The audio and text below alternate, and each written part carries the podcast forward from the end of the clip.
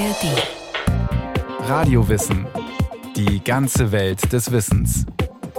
Ein Podcast von Bayern 2 in der ARD Audiothek. Rund ein Drittel der Menschen in Europa reagiert allergisch auf natürliche Substanzen, zum Beispiel Pflanzenpollen. Die Pollenallergie oder Heuschnupfen ist dabei am weitesten verbreitet. Für viele ist es einfach nur was Lästiges.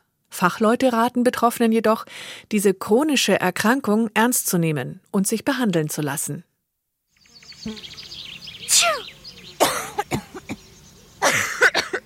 Die Augen sind gerötet, jucken und tränen, der Hals kratzt und die Nase läuft nonstop.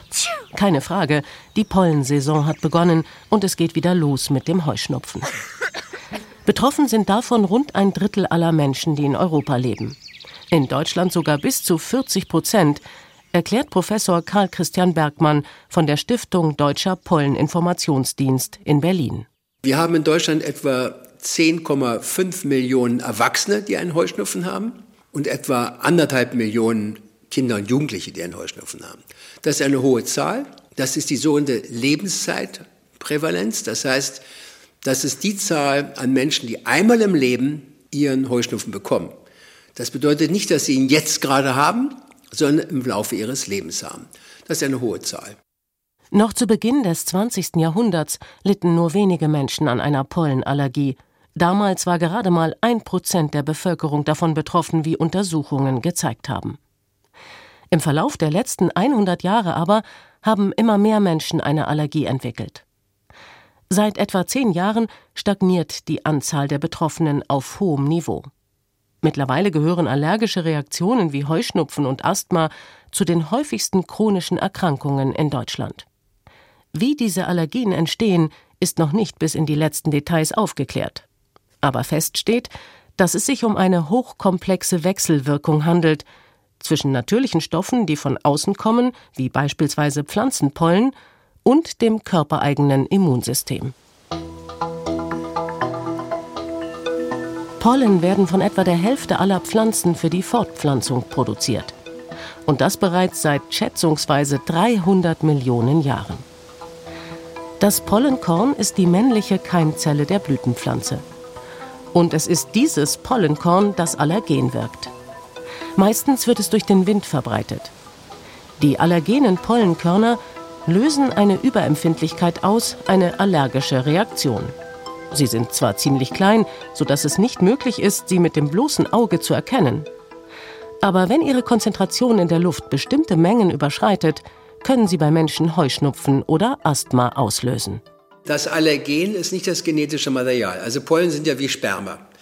Übrigens der erste, der die Pollen entdeckt hat, unserem ersten Mikroskop, ein Engländer, hat das auch als Sperma bezeichnet. Aber man liebte nicht die Idee, Sperma in der Luft zu haben. Und darum hat man es wieder mit dem Namen verändert, hat eben gesagt Pollen, was so viel wie Getreidestaub heißt, Mehlstaub eigentlich heißt. Also es ist nicht das genetische Material, worauf wir reagieren, sondern es sind Proteine, die in Proteinkohlenhydrate auch gemischt, die wir in der Polle drin haben und die eben ja, bei uns zu Allergien führen. Erklärt der Allergologe Karl Christian Bergmann von der Charité in Berlin. Die meisten Pollenallergien werden durch frühblühende Bäume wie Hasel, Erle und Birke ausgelöst. Aber auch Gräser und Beifußpollen verursachen allergische Reaktionen. Hinzu kommen in den letzten Jahren durch die Veränderungen des Klimawandels völlig neue Allergieauslöser, wie der chinesische Götterbaum oder die aus Nordamerika eingewanderte Ambrosia. Der Wind verteilt die Pollen durch die Luft. Entweder platzen sie dort oder direkt beim Kontakt mit der Nase oder den Augen. Weiter hinein in die Atemwege bis zur Lunge gelangen sie nicht. Dafür sind sie zu groß. In Nase oder Augen angekommen, werden die Pollenkörner, die die Forschenden als Allergene bezeichnen, freigesetzt und treffen auf das hochkomplexe menschliche Immunsystem. Es gibt verschiedene Möglichkeiten für das Immunsystem, sich zu wehren. Es gibt zelluläre Abwehr und es gibt die sogenannte Antikörperabwehr. Bei den klassischen Allergien wie Heuschnupfen, Nahrungsmittelallergie, allergischem Asthma wird ein Antikörper, das Immunglobulin E wie Emil, gebildet. Das setzt sich auf bestimmte Immunzellen, das sind die sogenannten Mastzellen, fest. Diese Mastzellen sitzen in den oberflächlichen Schichten der Schleimhäute, Magen, Darmtrakt, Nase, Lunge und in der Haut. Professor Thorsten Zuberbier leitet das Institut für Allergieforschung an der Charité in Berlin. Wenn ein Mensch allergisch auf Pollen reagiert, dann läuft das im Körper so ab.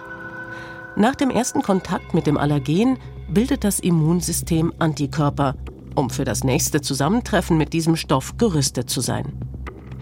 Die Immunzellen nehmen den Pollen nicht als harmlos wahr, sondern als fremd und bedrohlich und bilden deshalb dagegen Antikörper. Genauso wie gegen gefährliche Krankheitserreger, um sich damit davor zu schützen. Mit dem Ergebnis, dass die Menschen bei vielen Krankheiten wie beispielsweise Masern oder Röteln nach dem Erstkontakt und durchgemachter Krankheit immun gegen die Erreger sind. Bei anderen dagegen, wie zum Beispiel Coronaviren oder Influenzaviren, klappt das mit der Immunität nicht hundertprozentig. Ähnlich ist das bei der Antikörperbildung gegen Blütenpollen.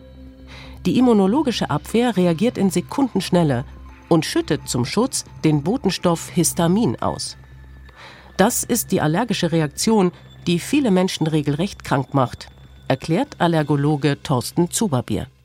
Dieses Histamin dockt an spezielle Rezeptoren, das ist wie ein Schlüssel im Schloss an. Diese Rezeptoren sitzen auf den Nervenzellen, auf den Blutgefäßen und es führt dazu, dass an der Nase es kribbelt, an der Haut es juckt, an den Schleimhäuten die Schleimproduktion verstärkt ist, dass gleichzeitig die Blutgefäße sich weitstellen, die Haut rot wird oder die Nase anschwillt. Genau genommen ist die Histaminausschüttung eine Überreaktion des Immunsystems.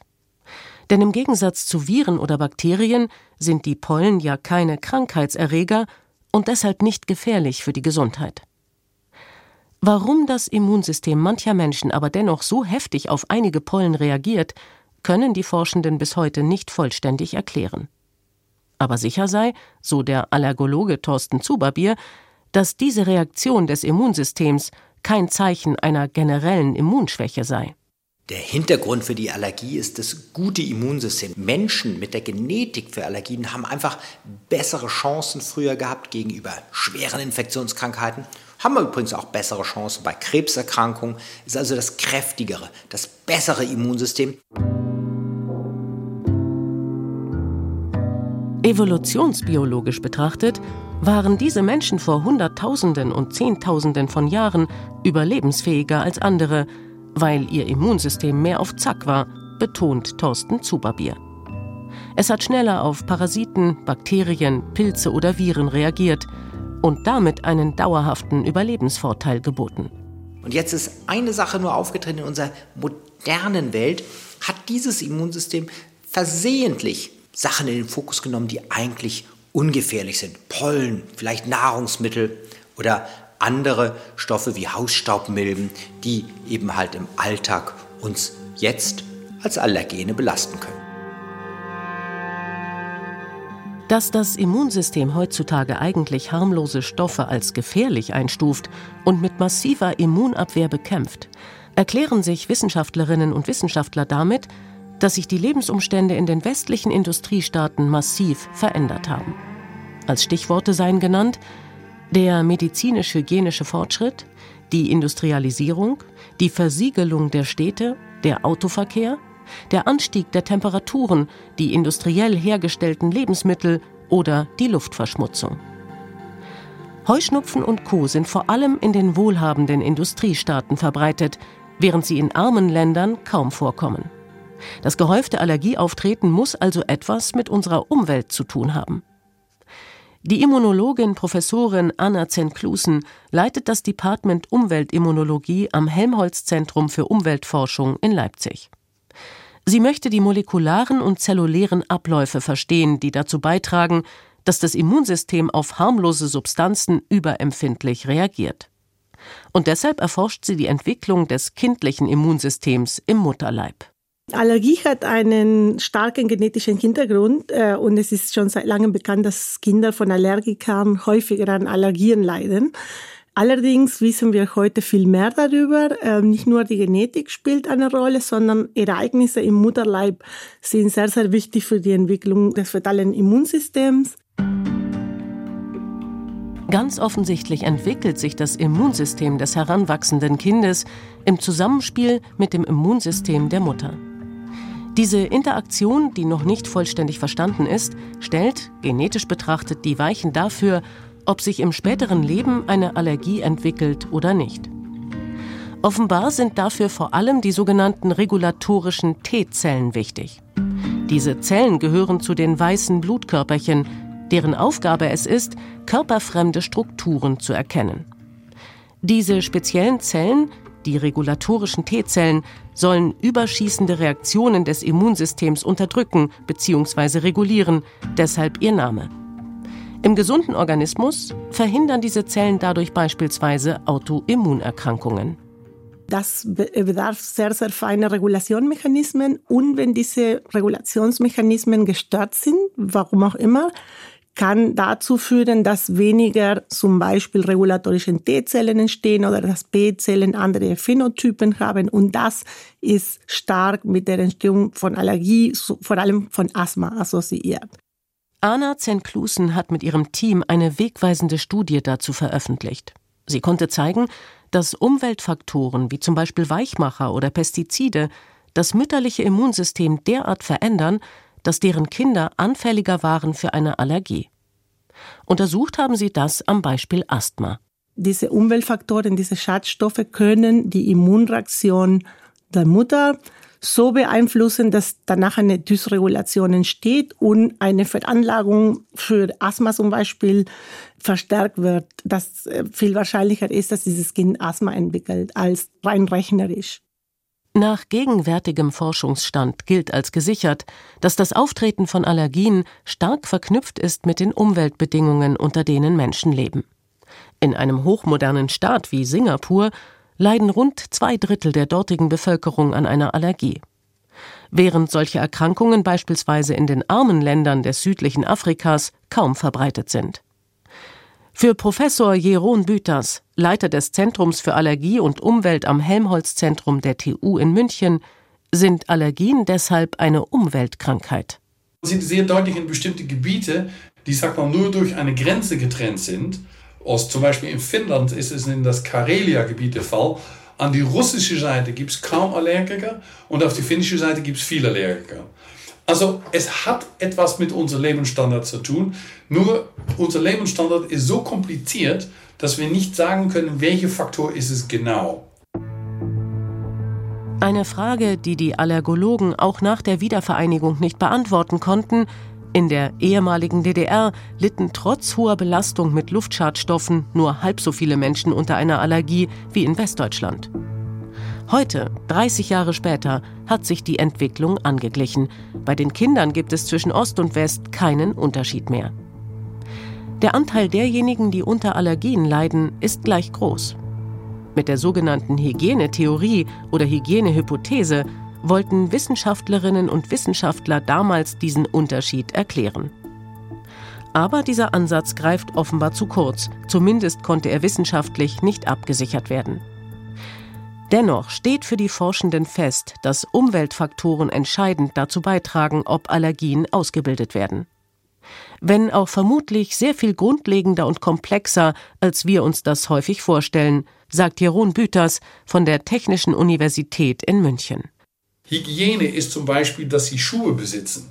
Also die Leute in Afrika, die keine Allergien haben, laufen einfach barfuß rum und werden ständig mit Würmer, Eier und alles Zeug ausgesetzt. Sie haben ein Dach über den Kopf. Und zwar ein sehr gutes Dach in Deutschland.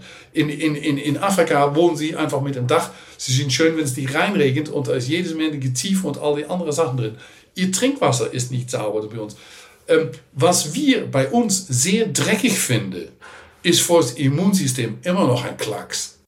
Der Toxikologe findet, dass sich die Menschen in den wohlhabenden Industriestaaten zu viel drinnen aufhalten zu viel vorgefertigte und ungesunde Lebensmittel zu sich nehmen, und er vermutet, dass auch diese Faktoren die Anfälligkeit für Allergien erhöhen. Aber ausreichend untersucht seien diese Aspekte bisher noch nicht. Jeroen Büters plädiert dennoch nicht dafür, alle westlichen Hygieneregeln über Bord zu werfen. Schließlich haben wir ihnen den Schutz vor vielen Infektionskrankheiten zu verdanken und auch eine geringere Kindersterblichkeit und ein höheres Lebensalter. Aber zu meinen, einfach mal seltener zu duschen oder sich die Hände zu waschen, um Allergien zu vermeiden, das sei zu simpel gedacht. Zwar können die Umweltbedingungen eine Allergie auslösen, aber wie genau, das sei eben leider noch nicht wirklich klar. Fest steht, Allergien hat es schon immer gegeben und damit auch Überreaktionen des Immunsystems. Allerdings waren davon über viele Jahrhunderte und Jahrtausende ganz offensichtlich nur sehr wenige Menschen betroffen. Das Verständnis, dass es sich bei einer Allergie um eine ernstzunehmende und krankhafte Beeinträchtigung handelt, kam erst im 19. Jahrhundert auf, als britische Ärzte durch Experimente entdeckten, dass die Heuschnupfensymptome durch die Pollen von Pflanzen ausgelöst wurden. Wir haben ja in den letzten 100 Jahren gesehen, es ist radikal angestiegen. In den letzten 10 Jahren ist der Anstieg in der Häufigkeit der Betroffenen nur noch gering gewesen. Aber was wir beobachten, ist der Schweregrad der allergischen Beschwerden noch weiter zugenommen hat. Immer mehr Menschen auch Nahrungsmittel, Kreuzreaktionen zu Pollen entwickeln und immer mehr Menschen auch mit schwerem allergischen Schnupfen, schwerem Heuschnupfen zu uns kommen. Die Forschenden vermuten, dass dieses Phänomen mit dem Klimawandel zu tun hat. Genauer gesagt mit dem damit verbundenen Temperaturanstieg.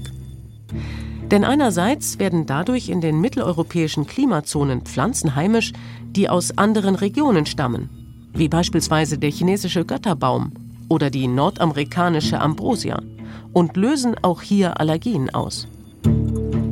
Andererseits verlängert die Erwärmung die Blühsaison weil die Pflanzen früher und länger Pollen produzieren. Pausen gibt es für die Allergiker kaum noch. Und hinzu kommt, dass auch die Pflanzen vom Klimawandel gestresst sind. Von zu wenig Wasser, zu großer Hitze und von zu vielen Luftschadstoffen.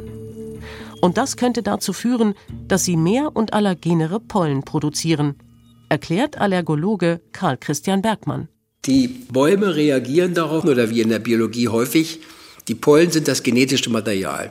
Gerät eine Art unter Druck, versucht sie, diesem Druck entgegenzuwirken, indem sie mehr produziert. Und es könnte sein, dass Bäume, die also auch unter Stress kommen, durch zum Beispiel zu wenig Wasser, dann also tatsächlich mehr Pollen produzieren. Eine höhere Pollenkonzentration in der Luft könne dazu führen, dass Betroffene ihren Heuschnupfen oder ihr Asthma schlimmer erleben als in anderen Situationen mit einer geringeren Pollenbelastung. Aber offenbar komme noch ein weiterer Faktor hinzu, der die Symptome subjektiv verschlimmert, erklärt der Allergologe Karl Christian Bergmann. Wenn sich in einer Stadt die gleiche Zahl von Pollen in der Luft, sagen wir mal 100 Birkenpollen pro Kubikmeter Luft, und das ist ein Tag, wo wenig Ozon ist, wo wenig Feinstaub ist, wie viele Leute gehen dann in die Apotheke und kaufen sich Cetirizin? Cetirizin ist, ebenso wie etwa Lorano oder Ibolysin, ein frei verkäufliches Medikament, das die Histaminausschüttung hemmt und damit sowohl Heuschnupfen als auch Asthmasymptome verringert. Dann ist die gleiche Stadt, die gleiche Menge an Birkenpollen in der Luft, aber wir haben mehr Feinstaub in der Luft. Wie viele Leute gehen dann in die Apotheke? Sehr viel mehr, statistisch gesehen mehr. Schwedische Kollegen haben das sehr schön dargestellt. Das heißt, die Kombination von Pollen, die vielleicht etwas stärkere Allergenität auch haben, mit Luftschadstoffen, das ist es dann, was dann die Stärke der Symptome dann entscheidend beeinflusst. Zwei Theorien stehen dahinter. Die eine geht davon aus, dass die Pollen selbst durch die Schadstoffe allergener werden, weil sie sich biologisch verändern. Dann wären Stadtpollen aggressiver als Landpollen. Wissenschaftlich bewiesen ist dieser Ansatz nicht, auch wenn eine polnische Studie im Sommer 2022 für viel Aufsehen gesorgt hat, die diesen Zusammenhang behauptet hat. Die aber letztendlich nur Hinweise und keine Beweise für diesen Ansatz liefert. Die zweite Idee dazu? Die Luftschadstoffe irritieren die Schleimhäute zusätzlich, sodass die Belastung durch die Pollen intensiver und stärker erlebt wird. Das klingt plausibel, ist aber ebenfalls wissenschaftlich betrachtet noch nicht wasserfest untersucht und bewiesen. auch weil es nicht genug Gelder für dieses Forschungsfeld gibt. Denn obwohl ein Drittel der europäischen Bevölkerung an diesen chronischen Krankheiten leidet, sprechen Forschende von einer unterschätzten Volkskrankheit. Sowohl in der öffentlichen Wahrnehmung als auch individuell bei den Betroffenen, sagt Thorsten Zuberbier. Viele Menschen denken leider immer noch, Heuschnupfen ist, ist in gewisser Weise trivial. Mensch, ach, da nehme ich zehn Taschentücher mehr, ich komme da durch. Das ist keine gute Idee. Gibt mehrere Gründe. Zum einen, wenn die Allergie unbehandelt bleibt, ist die Gefahr da, um die 40 Prozent, dass aus dem Heuschnupfen ein allergisches Asthma entsteht. Zum anderen, wenn auch nur nachts die Nasenatmung behindert ist, ist das eine Belastung für den Kreislauf. Langfristig drohen Herz-Kreislauf-Schäden. Allergischer Schnupfen oder asthmatischer Husten sollten auf jeden Fall diagnostisch abgeklärt und dann mit den entsprechenden Medikamenten behandelt werden, empfiehlt der Leiter des Berliner Instituts für Allergieforschung. Denn auch wenn eine Pollenallergie nicht unmittelbar lebensbedrohlich ist, so schränkt sie die Lebensqualität doch massiv ein. Und das sollte nicht sein. Sie kann nicht nur langfristig zu Herz-Kreislauf-Erkrankungen führen, sondern auch das Konzentrations- und Leistungsvermögen stark einschränken. Und das so sehr, dass diese Allergien auch für bestimmte Verkehrsunfälle verantwortlich gemacht werden, wie Thorsten Zuberbier betont. Die gute Botschaft beim Heuschnupfen ist, wir können inzwischen mit der modernen Medizin es wirklich sehr, sehr, sehr gut behandeln. Sowohl die Beschwerden so lindern, dass die Beschwerde frei durch Frühjahr und Sommer gehen, als auch mit der Hyposensibilisierung das Immunsystem wieder zurückdrehen, dem Immunsystem die Nachricht geben, hey, du hast dich geirrt, diese Birkenpollen sind gar nicht gefährlich. Eine solche Therapie dauert im Schnitt drei Jahre und in vielen Fällen gelingt es dadurch, die allergischen Symptome komplett loszuwerden. In anderen Fällen ist zumindest eine deutliche Reduktion der Allergie zu erreichen. Deshalb hofft Allergologe Thorsten Zuberbier, dass die Pollenallergien ernster genommen werden, damit endlich die Ursachendetails besser verstanden werden und eine Heilung in Zukunft möglich sein könnte. Daniela Remus über die Pollenallergie, von der rund jeder und jede Dritte in Europa betroffen ist. Mehr Radiowissensendungen rund um Gesundheit und Körper gibt's in der ARD Audiothek und wo es sonst Podcasts gibt, zum Beispiel auch eine Folge über das Immunsystem oder die Haut. Die Links und viel zu Allergieforschung finden Sie in den Shownotes.